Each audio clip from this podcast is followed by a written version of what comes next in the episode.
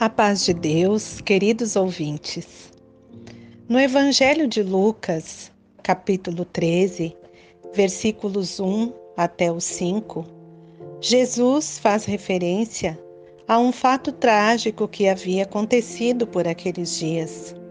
A torre de Siloé havia desabado e soterrado 18 pessoas. Jesus, ao falar sobre esse acontecimento, fez a seguinte pergunta a todos os que estavam lhe ouvindo: Vocês pensam que aqueles 18 sobre os quais desabou a torre de Siloé e os matou eram mais culpados que todos os outros habitantes de Jerusalém? Não eram, eu lhes afirmo. Mas se vocês não se arrependerem, todos igualmente irão perecer. Podemos tirar dois ensinamentos preciosos dessas palavras de Jesus. O primeiro, os que morreram não eram piores do que aqueles que sobreviveram. Senhor Jesus disse isso. E o segundo, as tragédias e catástrofes que sobrevêm sobre algumas pessoas deveriam servir como um alerta para aqueles que ficaram. Eu lembro agora do relato de um pastor que estava em viagem de ônibus para o interior da Guatemala. Ele conta que durante o percurso, repentinamente, o motorista parou o veículo. Todos os passageiros ficaram se perguntando o que poderia ter acontecido. O motorista falou: Há uma pessoa caída no meio da pista. Todos desceram e ficaram olhando para aquele corpo inerte. O pastor observou a cena e então perguntou: Onde ele está agora? Alguns olharam para o pastor e não disseram nada, mas outros responderam: Está aqui, bem em nossa frente. O Senhor está brincando com a morte dessa pessoa?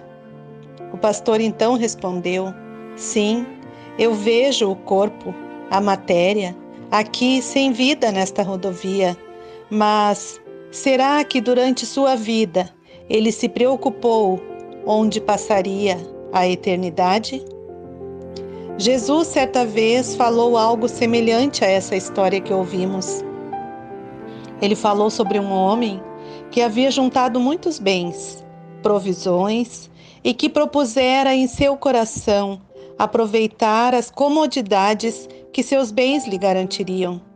Mas Deus lhe fez uma pergunta e, ao mesmo tempo, decretou sua sentença louco, hoje mesmo te pedirão a tua alma, e o que tens preparado, para quem será?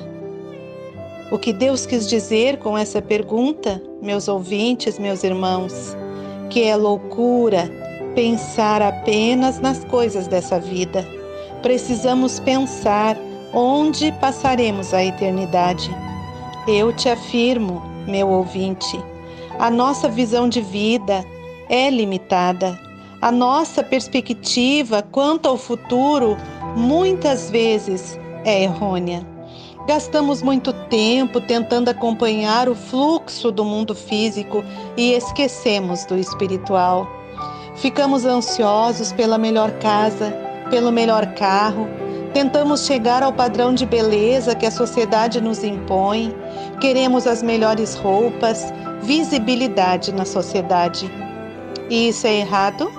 Não, não é. Pelo contrário, precisamos ter expectativas, sonhos, mas não podemos esquecer que quando tudo nessa vida passar, uma eternidade nos espera. Precisamos lembrar que sejamos ricos ou pobres, feios ou bonitos, cultos ou incultos, diante de Deus somos miseráveis e carecemos da sua misericórdia.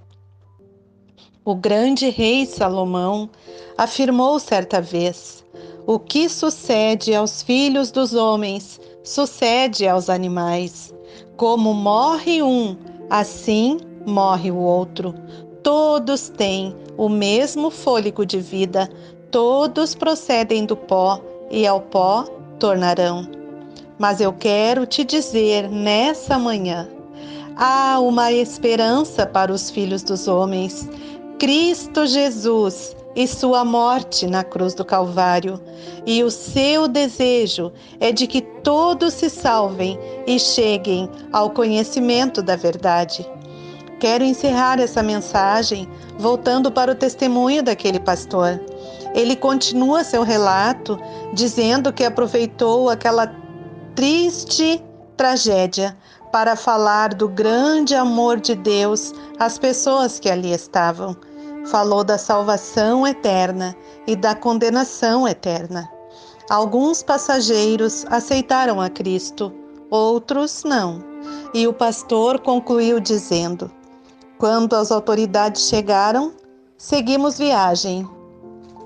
Entramos todos no ônibus, mas o destino de alguns havia mudado. A partir daquele dia, estariam em viagem para o céu mas os outros continuariam em direção ao inferno. Amigo, já sabe onde passarás a eternidade? No céu com Jesus? Glórias a Deus por isso. Mas, se porventura ainda não sabes, não espere mais. Agarre-se à chance de ainda estares vivo e tome uma decisão. Valorize o sofrimento na cruz do Calvário. Entregue hoje mesmo o teu coração a Jesus. Amém.